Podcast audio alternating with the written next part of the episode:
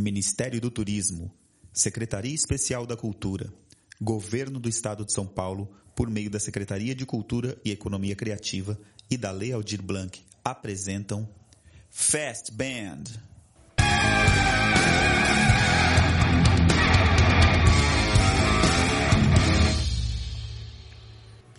Muito boa noite a todos.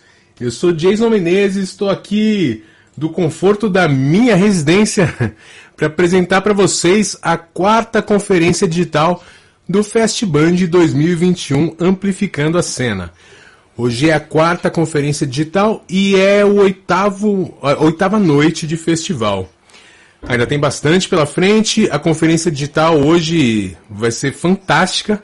E eu gostaria de dar alguns recados antes de chamar o nosso convidado de hoje. Primeiro, Fundo Fest Band. Doe para o Fundo Fest Band.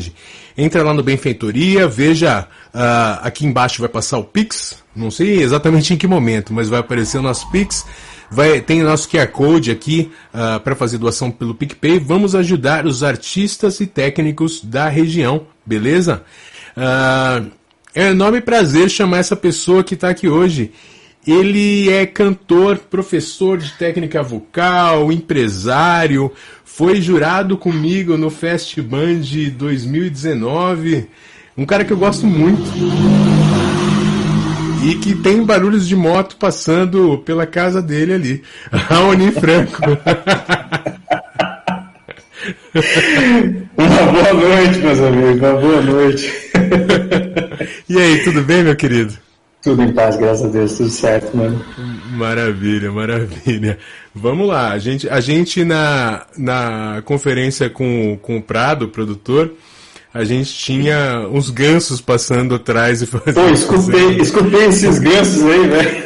Achei o bico, inclusive. A gente até achou que era sampler no início, mas eram gansos de verdade. Muito bom, sensacional, mano. Sensacional. vamos lá. É... Eu te conheci em 2019, né? Que a gente trocou ideia, eu já tinha ouvido muito falar de você e tudo mais. E, e a gente se aproximou porque a gente era jurado junto no, no, no Festival de 2019. E foi uma experiência Exato. muito bacana, né? A gente se divertiu pra caramba. Pô, muito. é, vou pedir para você se apresentar para o pessoal, uh, fazendo um pequeno histórico, assim, dizendo como você começou e aí uh, você como cantor, você uh, uh, tocando na igreja, passando a ser professora, passando a, a, ser empresário, tudo isso. Faz um histórico aí pra gente, por favor, meu querido. Beleza, bom, vamos lá. Primeiro é um prazer assim enorme estar participando, né, do Festival de mais uma vez. Fiquei muito feliz com o convite do Biel, assim. Fiquei muito feliz de saber que era você também aí, que dá aquela tranquilidade, né, mano? A gente já trabalhou junto aí. É bacana por conta disso, né? Então, queria parabenizar o festival que está tomando uma proporção enorme. Né? É bacana ver como está crescendo e ver o online se expandindo, expandindo assim o festival, né? Bom, ah, eu comecei, difícil falar que eu comecei desde pequeno, né, mano? Porque pequeno eu já sou, né? Então eu comecei desde menininho.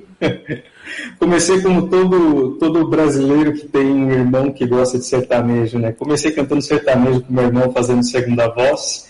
Desde que eu me lembro de, de, assim, de escutar música, eu cantava junto com ele, né? E vim crescendo e tal, aí com uns 12, 13 anos fui apresentado aí ao violão. e comecei no, no violãozão velho de guerra, né? E tive bandas na época na cena aqui, é, do rock and roll e tal. E comecei os meus estudos de canto na época quando eu tinha uns 19 anos mais ou menos, né? E ainda com bandas rolando e tudo mais, né? É, com os 19 anos eu comecei a estudar e desde então entendi que o estudo é uma coisa que vai para o resto da vida, né? A gente que é, que é músico, a gente sabe muito bem que de, de forma empírica ou não, né, de forma a ter uma orientação ou não, a gente vai continuar aprendendo para o resto da vida, né? Então, tenho as minhas formações, é, formações com o professor pesquisador Ariel Coelho, que tenho formações de drive com ele, né, terminando agora minha formação, formação de canto contemporâneo, Né? E tem a escola aí também agora na cena, né? Uns quatro anos que a gente está na luta aí, com, com, algumas pessoas já conhecidas da cena também. A gente começou com o Júlio Arelo, Thiago, Patrícia Hernandes, Álvaro, Batera, né? É, Álvaro Lima. Ah, enfim, outros que a gente começou uns quatro anos a Jambox e estamos aí empreendendo nesse país. com música, o que não é fácil, né?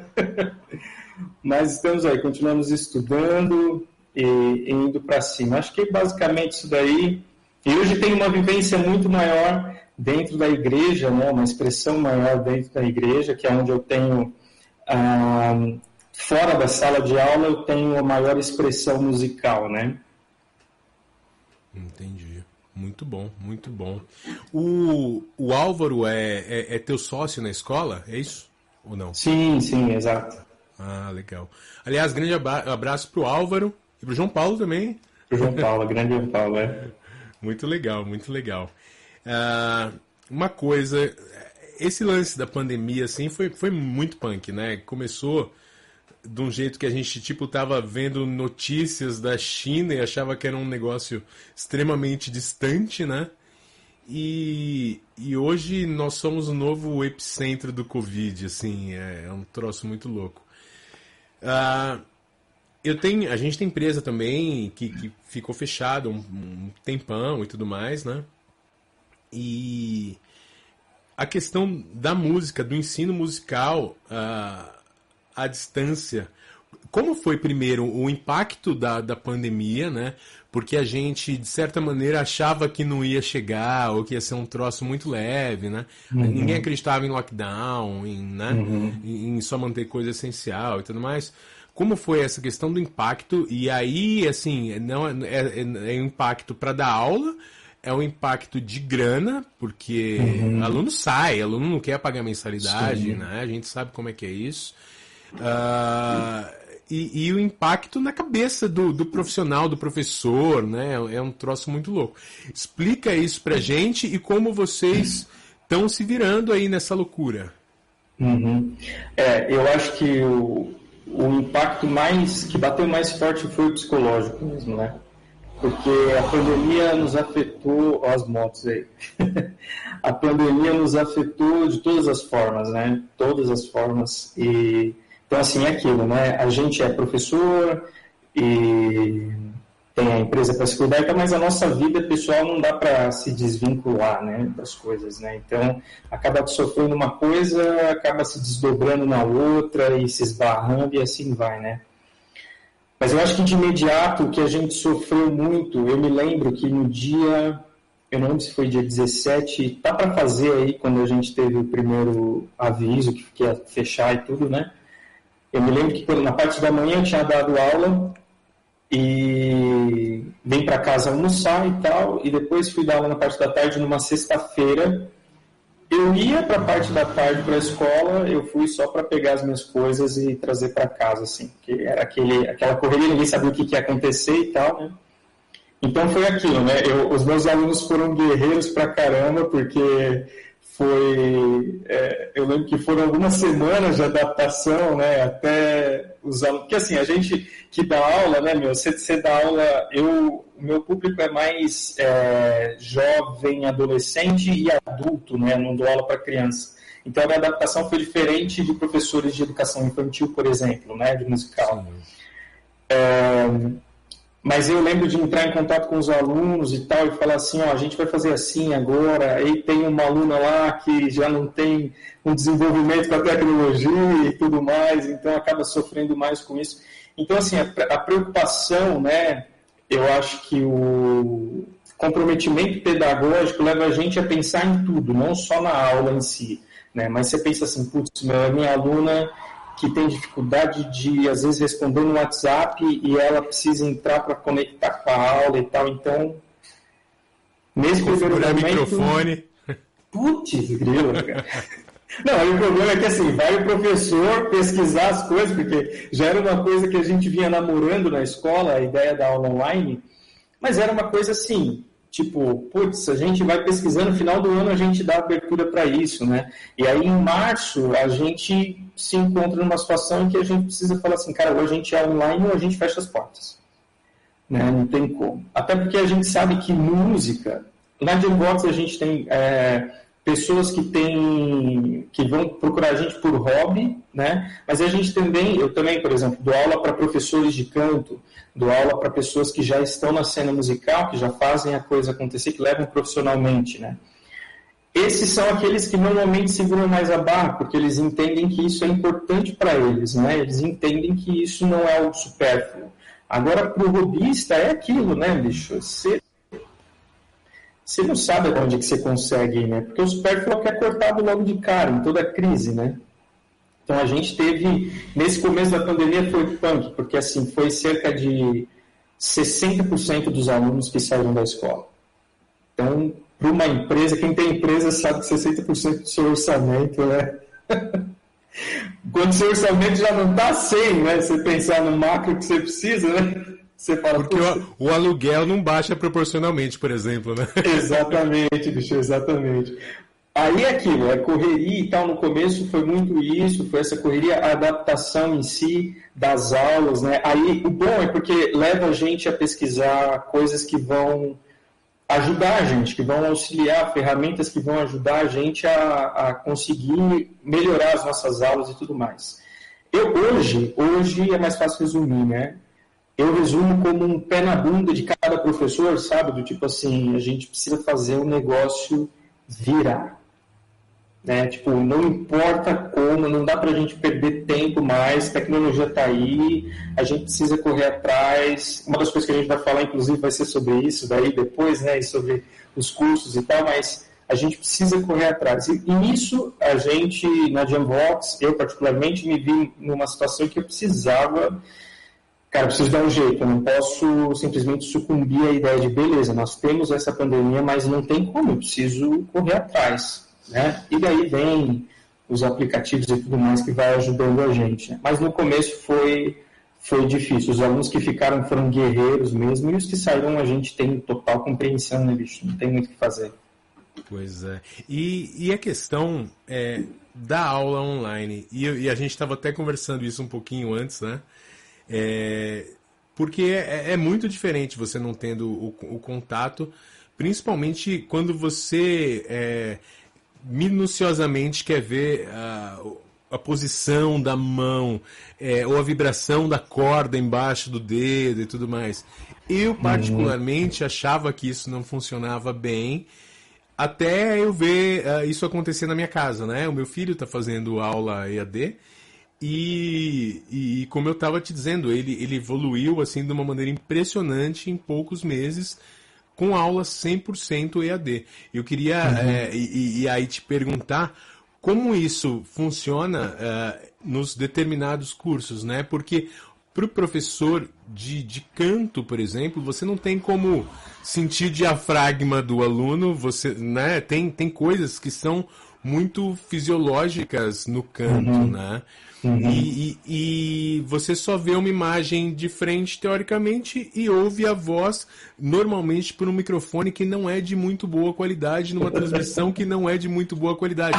Então, vai virando uma coisa maluca. Eu queria que você tentasse comentar isso, né? Porque, onde isso funciona bem e onde você acha que fica deficiente, se, se ficar, na verdade, né? Talvez tenha subterfúgio para tudo isso.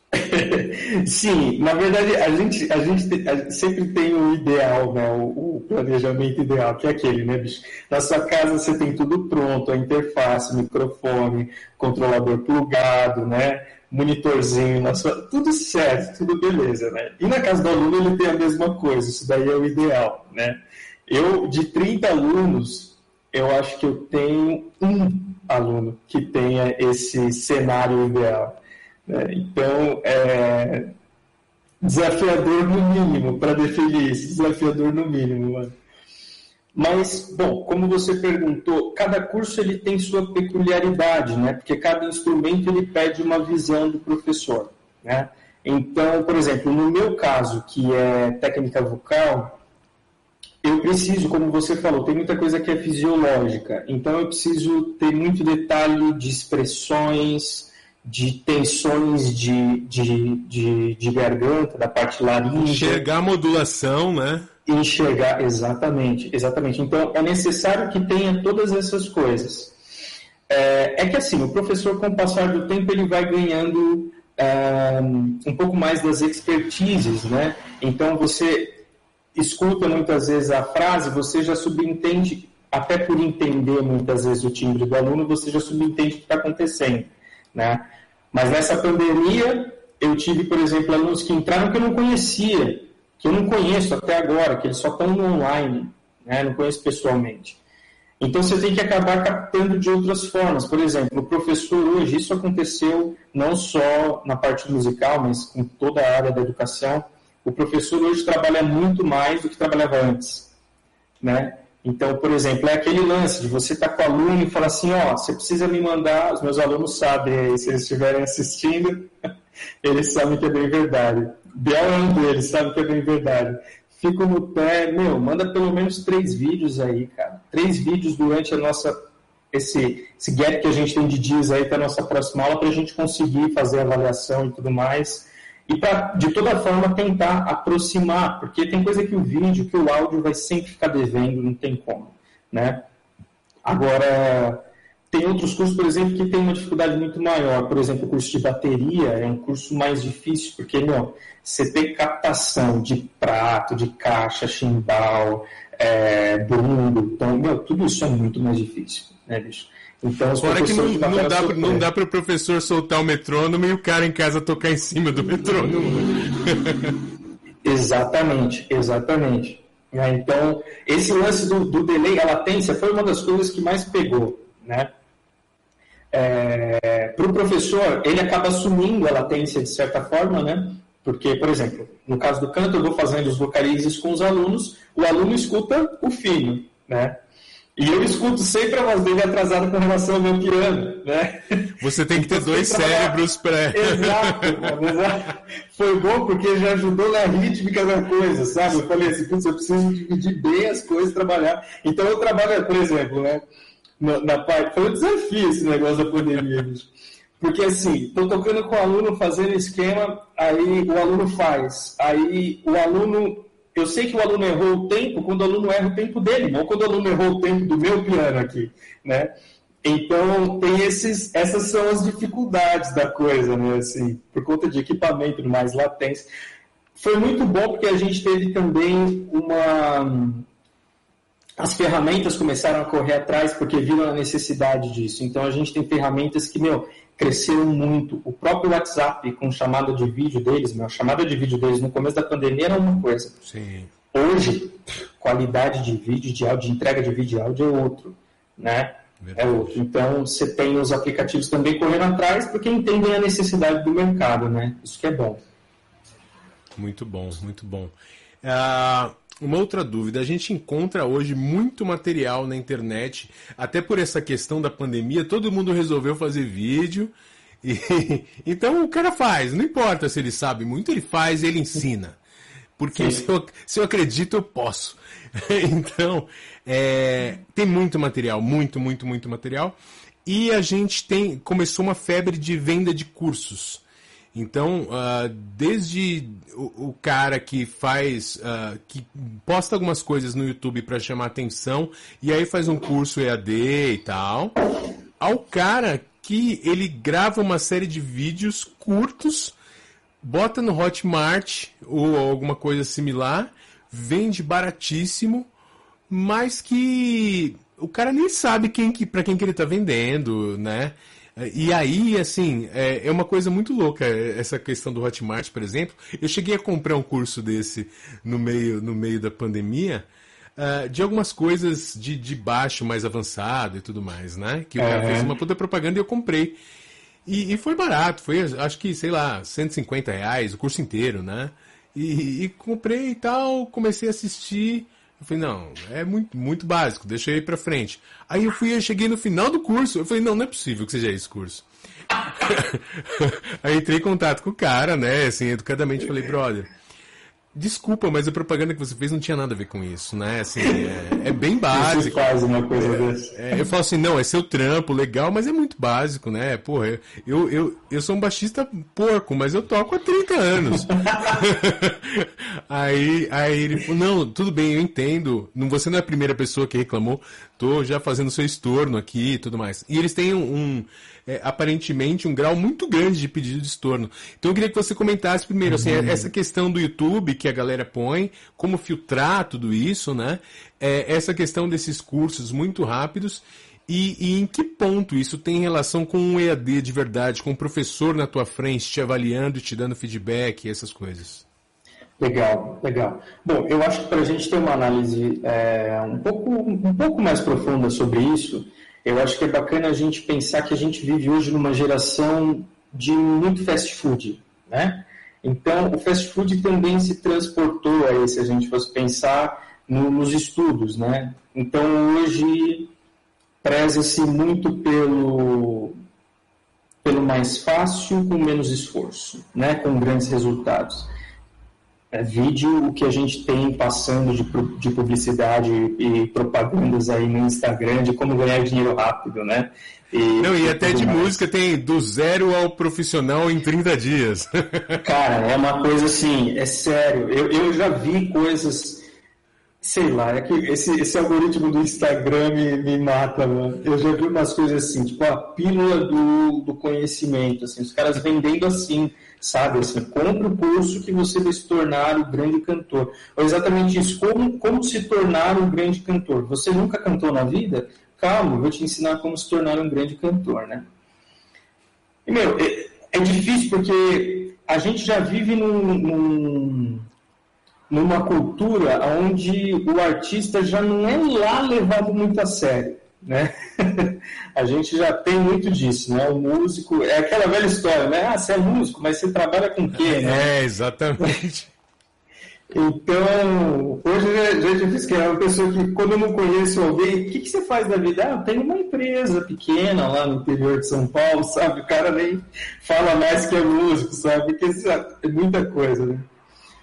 Mas a gente tem é, é, muito difícil, mano, porque a galera começou a fazer as coisas à torta direito, foi como você falou, começa a estudar aqui, apresenta alguma coisa, meu, já coloca isso daqui, é aquilo que você precisa, é aquilo que você, para você chegar onde você quer e tudo mais. Aí quando você compra, você tem, você se depara com coisas assim, você fala, meu, putz, não tem nada a ver com aquilo que foi vendido, né? A gente tem coisas muito boas rodando na internet, né? Coisas bem maçudas, mas não tem como, não, tem, não dá para a gente fugir do, do, do ABC do, do, negócio. Né?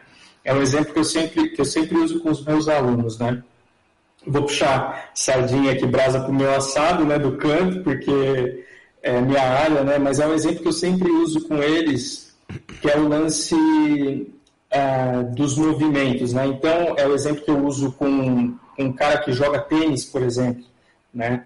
Cara que joga tênis, se ele quer chegar e só bater bola com os amigos, né, ele vai chegar na quadra e ele vai bater bola com os amigos. Vai aprender a pegar na raquete, vai aprender a bater bola. Né, beleza, beleza. Mas isso daí não faz dele um jogador. Né?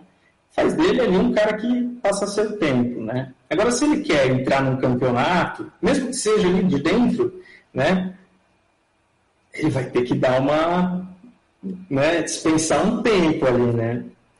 Então, e se ele quiser partir para coisas maiores, ele vai ter que investir mais tempo ainda, né? Então precisa ter paciência, precisa ter determinação, precisa ir para cima. Tudo no canto é assim, tudo no, na música é assim, né? Você, você bem sabe que, né?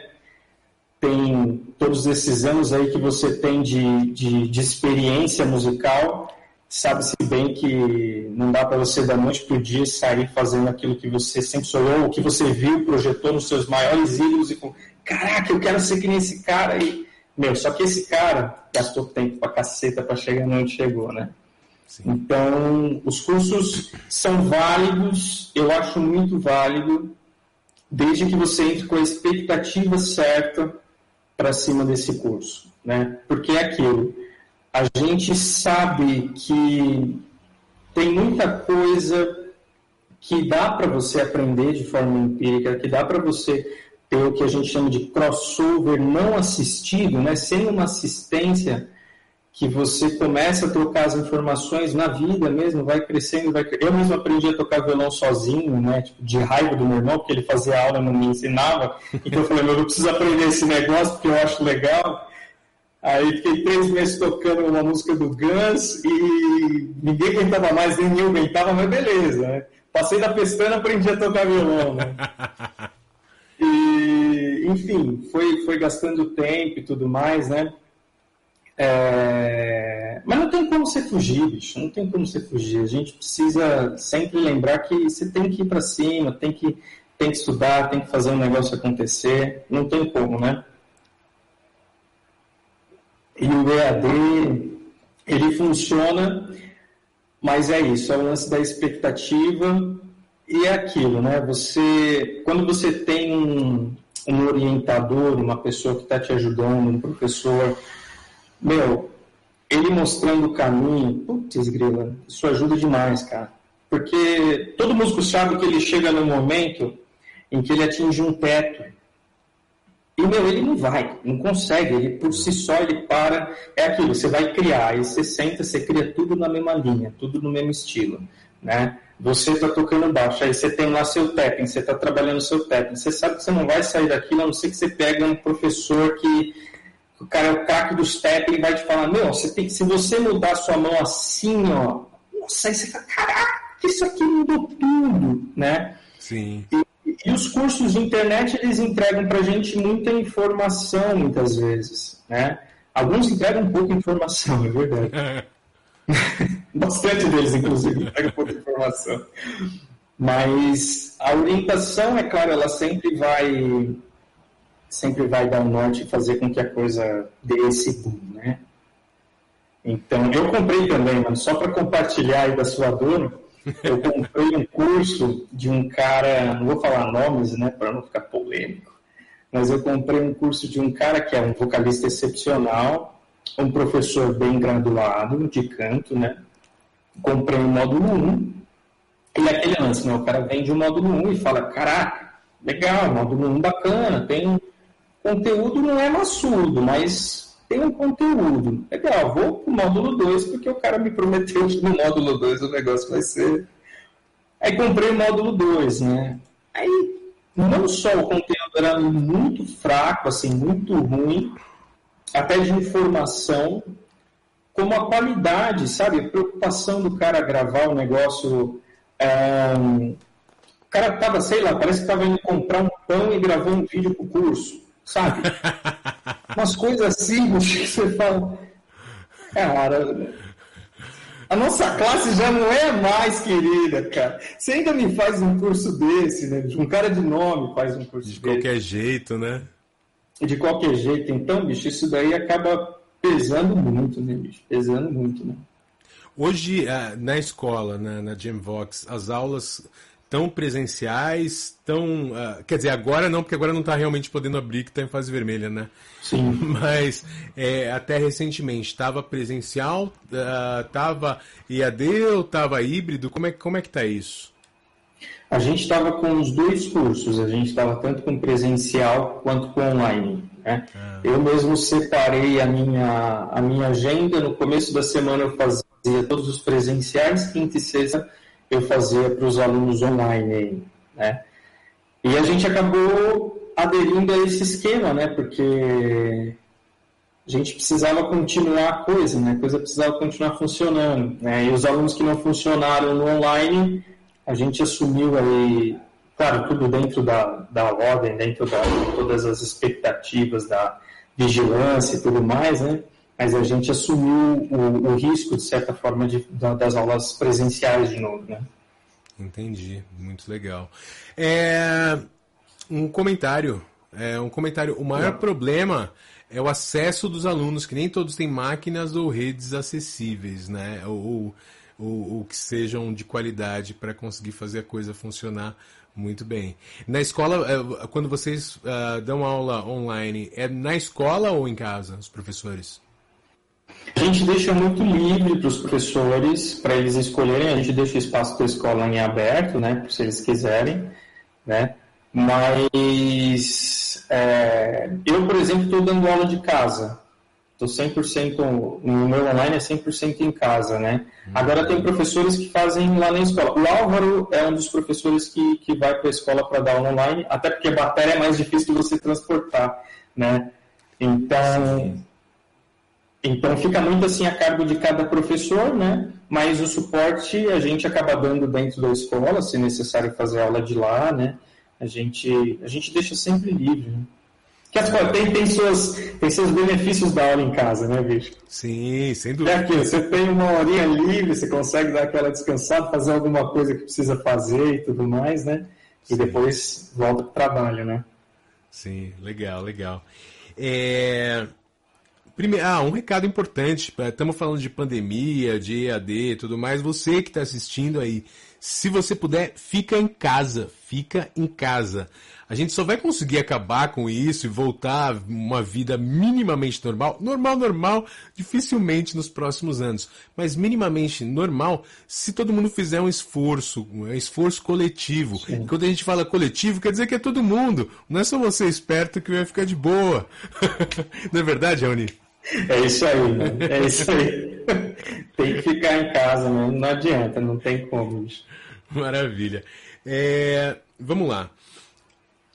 Aula de música, e aí a gente falando desde de, de a questão infantil tal, eu quero a tua opinião.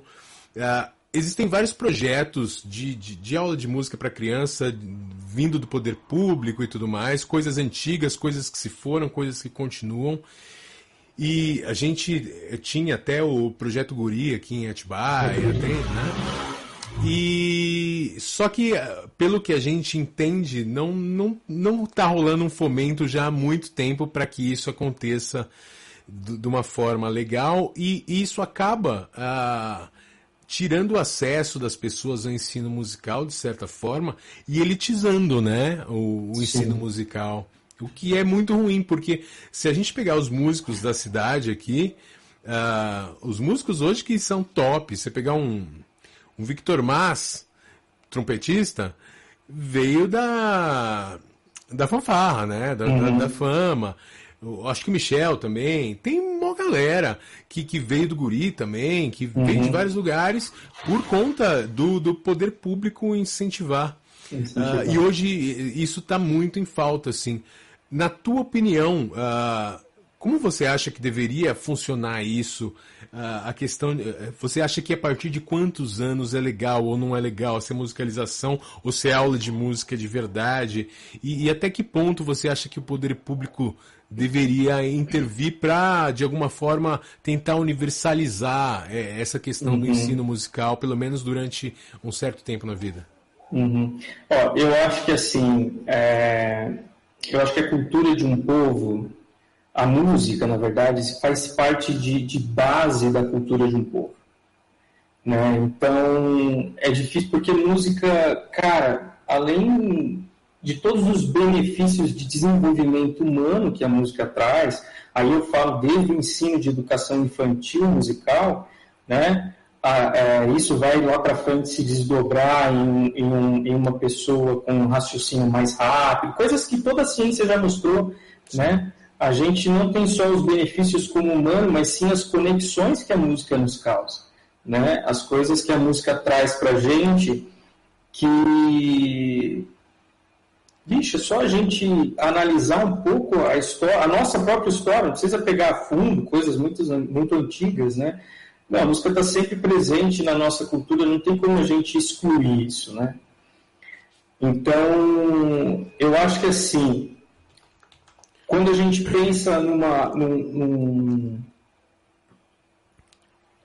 quando a gente pensa numa iniciativa que venha do próprio governo, né, em, em fomentar, em aumentar esse lance do estudo da música, esse acesso ao estudo da música, né, eu acho que isso daí deveria já começar nas escolas. Né? Antigamente a gente tinha os ensinos lá, as músicas, os professores de música nas escolas e tudo mais. Eu não peguei, estou com 31, eu não peguei ensino de música na escola, né? mas hoje eu sei o quanto isso foi importante porque isso daí dá acesso, foi como você falou, a gente acaba elitizando a música, né? E não tem como você fazer isso com a arte, né, bicho? Você fazer isso com a arte é muita loucura, né? Não dá certo, né, meu? Não dá certo. Então, assim, tem alguns projetos, como você falou, eu, eu assisti também a, a Isa falando na, na última entrevista, né, sobre algumas coisas que ficaram esquecidas, né, a Gendira Massoni, por exemplo, algumas coisas que estão sendo resgatadas agora e tudo mais, né, e a cena daqui de Atibaia sempre foi muito forte musical, né, da região, na verdade, né, eu falo de Atibaia por morar aqui, mas da região sempre foi muito forte, né, e a gente sempre teve essas coisas rolando e tudo mais, e eu acho que as coisas deveriam começar já desde as escolas, sabe, com essa educação musical já nas escolas para ter esse acesso maior, para que a galera consiga mesmo é, é, já ter um contato, porque acaba sendo muito restritivo, né? Quando você não tem esse ensino nas escolas, a coisa fica restritiva demais. Então, eu acho que deveria começar essas iniciativas é, de, de, como o Projeto Guri e tudo mais que você falou, a própria fama aqui de Atibaia, que, meu, alcançou, é, lugares enormes, né, bicho? Com expressão mundial, né? Sim, então sim. você fala, meu, são músicos sensacionais, né? Músicos sensacionais. E acaba mudando a história desde o cara que, que vai, por exemplo, para um curso porque ele não vai ficar de tarde na casa, né? Até o cara que olha para o negócio e fala, caramba, eu amo tanto isso, cara, que eu quero é aquele cara que se espelha, né? Eu quero ter, eu quero ser um músico desse daqui, velho. Eu quero ir, eu quero ganhar o mundo com a minha música, né? Que é a, meu, é a mágica da coisa, sim, né? Sim. Você se espelha naquele que você fala, caramba, esse cara é demais, velho. E daí você busca aquilo, você estuda. E esse, isso daí tem que começar desde pequenininho, não tem como. Né? E, e quando a gente tem um governo que apoia isso, meu, putz, é sensacional, né? Precisa ter, né? Verdade. Precisa ter. Né? Muito bom, muito bom. Raoni, é... já estamos nos nossos finalmente aqui. Eu vou pedir para você fazer as suas considerações finais. Aliás, nem sei se você está assistindo o Fast Band. Se você assistiu, me fala mais ou menos o que, que você está tá achando aí. E faz, e faz aí as suas considerações finais e, e sua despedida. Cara, um prazer enorme ter você aqui. É, fiquei muito feliz quando eu vi que você, que você ia estar nas conferências. É, depois quero trocar uma ideia contigo porque eu tô querendo voltar a fazer aula de vocal, tudo mais. Um cara como você aí, depois vamos trocar uma ideia para ver se a gente consegue encaixar isso daí. E, cara, é isso, só agradeço. Muito obrigado mesmo. Mas aí o microfone é teu. Beleza. Bom, não, eu que, eu, como eu falei, eu agradeço muito ter participado de tudo isso, né? Festival é sensacional.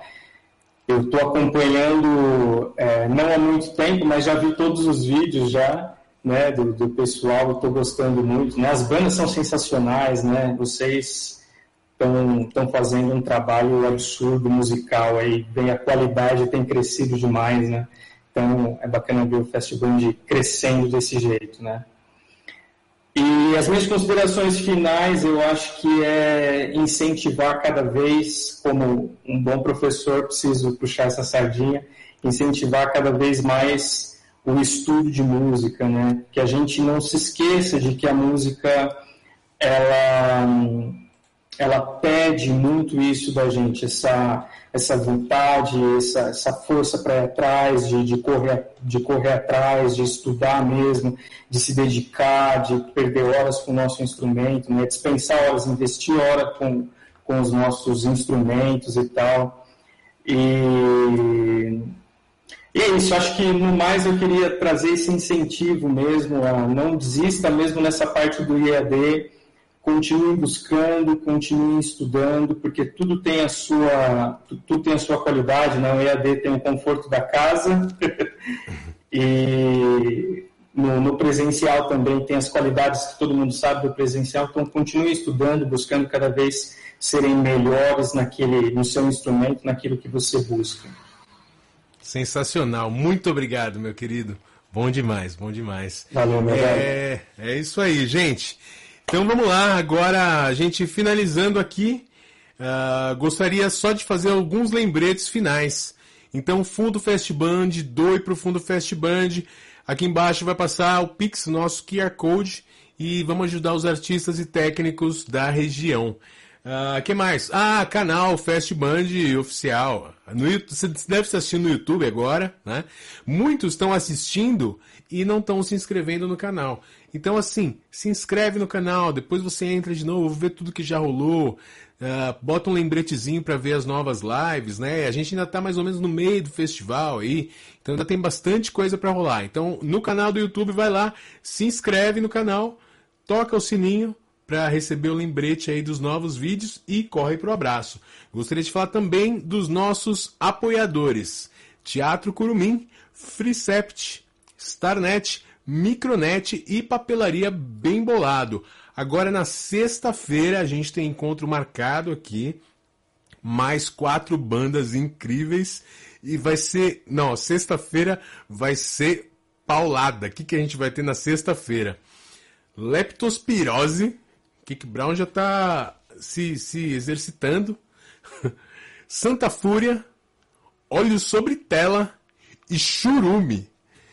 É, vem às 21 horas na sexta-feira e vem preparado, porque o bicho, ó, empurra o sofá, bota a live na TV, não assiste no celular.